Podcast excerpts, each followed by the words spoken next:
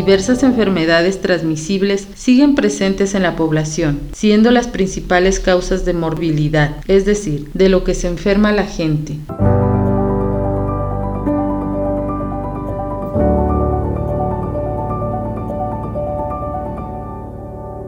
Las infecciones respiratorias agudas, infecciones intestinales y de las vías urinarias, las úlceras y gastritis, así como enfermedades en la boca como la gingivitis o la conjuntivitis y la otitis en los ojos y oídos respectivamente, según la Secretaría de Salud 2019 se relaciona con la principal causa de consulta de los servicios ambulatorios curativos.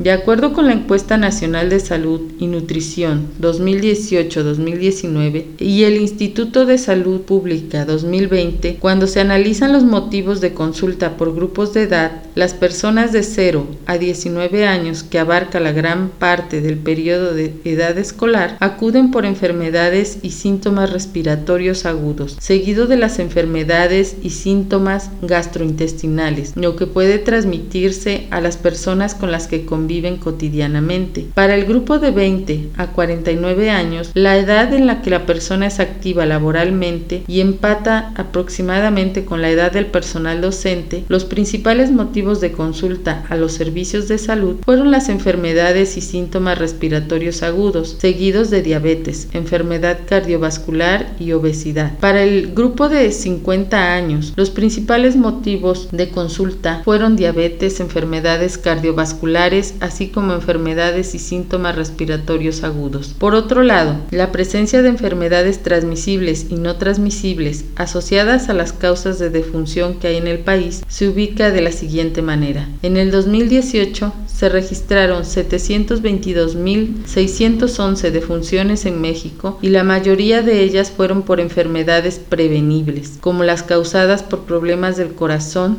diabetes, tumores, enfermedades del hígado y accidentes. En hombres y mujeres, las tres primeras causas de muerte se comparten en el mismo orden enfermedades del corazón, diabetes y tumores. La diferencia es que, en hombres, la siguiente causa son las enfermedades del hígado y homicidios, mientras que en las mujeres son las enfermedades cerebrovasculares y pulmonares obstructivas crónicas. En ambos casos, las enfermedades que llevan a la muerte pudieran haberse prevenido si se atienden a tiempo, para lo cual es necesario conocer que las enfermedades no transmisibles y las muertes asociadas a ellas están vinculadas a cuatro principales factores de riesgo. La mala alimentación, la falta de actividad física y el consumo de alcohol y tabaco.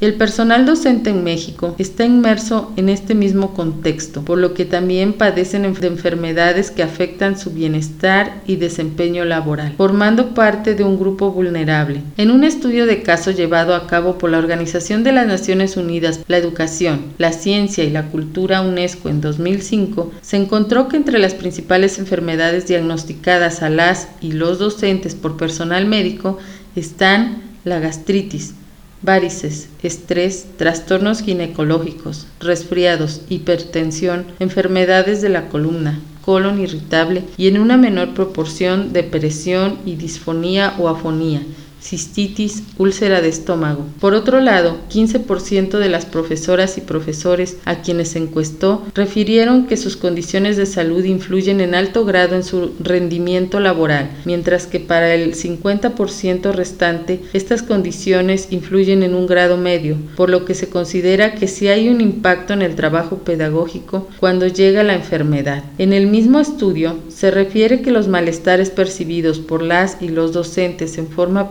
en el año previo al estudio tienen relación con dolor de espalda en un 43%, dificultad para concentrarse 34%, insomnio 32%. Por otro lado, el 38% de las maestras y maestros que se encuestaron refieren presentar entre 2 y 7 enfermedades dictaminadas por diagnóstico médico y sin embargo no tuvieron licencia médica mientras que el 34% que padece dos o más enfermedades en forma persistente tampoco recibieron licencia médica. Lo anterior puede sugerir que no atienden oportunamente su estado de salud, que se presentan a trabajar enfermas o enfermos o tal vez que acuden a consulta médica particular cuando no tienen la posibilidad de acceder al servicio de salud público o por la percepción de la calidad de atención en el mismo, aunque saben que esta instancia es la única autorizada para expedir licencias médicas válidas para quienes trabajan en el sistema público de educación básica. Si bien algunas de las enfermedades mencionadas por las y los docentes son producto de un desgaste físico, como la disfonía y las enfermedades de la columna y lumbalgias, también hay afectaciones a la salud con manifestaciones psicosomáticas como el estrés, cuyos síntomas pueden presentarse en una insatisfacción laboral,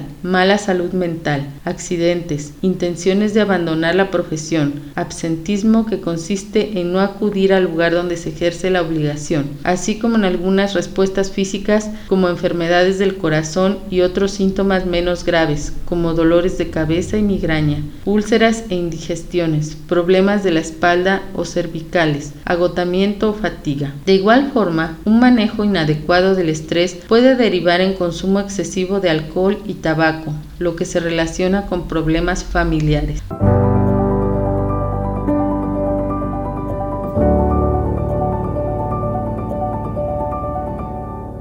Ante este contexto, se hace necesario que la atención a la salud de las personas en general y del personal docente en particular sea atendida desde diversos ámbitos. El sector gubernamental debe revisar y promover un contexto de políticas públicas en educación, salud, protección social, así como el fortalecimiento del mercado laboral, las condiciones de vivienda, además del fomento de las actividades culturales y del cuidado del medio ambiente. Por otro lado, es importante que él o la docente identifique el contexto donde se desarrolla, para poder actuar en beneficio de su salud y eliminar las circunstancias que le perjudican, con la finalidad de buscar un cambio en su estilo de vida que le reditúe en su bienestar. Esto implica un esfuerzo personal, familiar, laboral y comunitario, con el apoyo de instituciones que busquen la protección de su salud y a través de la capacitación como una herramienta que le generará conocimiento sobre su salud que podrá compartir con el entorno familiar, o laboral y con las alumnas y los alumnos. Para poder conocer e interiorizar lo que es la salud y la forma en la que se conserva o se afecta, el sistema educativo juega un papel preponderante ya que es a través de este que se puede aportar conocimiento sobre la salud y sus determinantes sociales a la comunidad educativa. La Organización Panamericana de la Salud menciona que también se puede fortalecer los hábitos saludables que las personas tienen e inhibir aquellos que perjudican la Si se logra un trabajo coordinado en el ámbito educativo y el de salud, se puede lograr un mayor beneficio en la salud de la comunidad. El apoyo al cuidado de la salud que aporta el sistema educativo puede llevar a beneficios no solo para cada persona, en este caso docente, sino que el impacto podría reflejarse en el ámbito de la salud pública, ya que, como se ha comentado anteriormente, existe relación entre las enfermedades y las causas de la muerte en la población. Así, lograr que una comunidad educativa desarrolle hábitos saludables contribuye a disminuir el número de muertes asociadas a problemas como los mencionados, que están relacionados con malos hábitos, los cuales, al cambiarlos, se genera un aumento en la longevidad de la población y en las expectativas de vida, permitiendo que estos años sean disfrutables y no se viva con padecimientos que implican una calidad de vida adecuada, además de ayudar en la disminución del gasto público que se genera con los problemas de salud.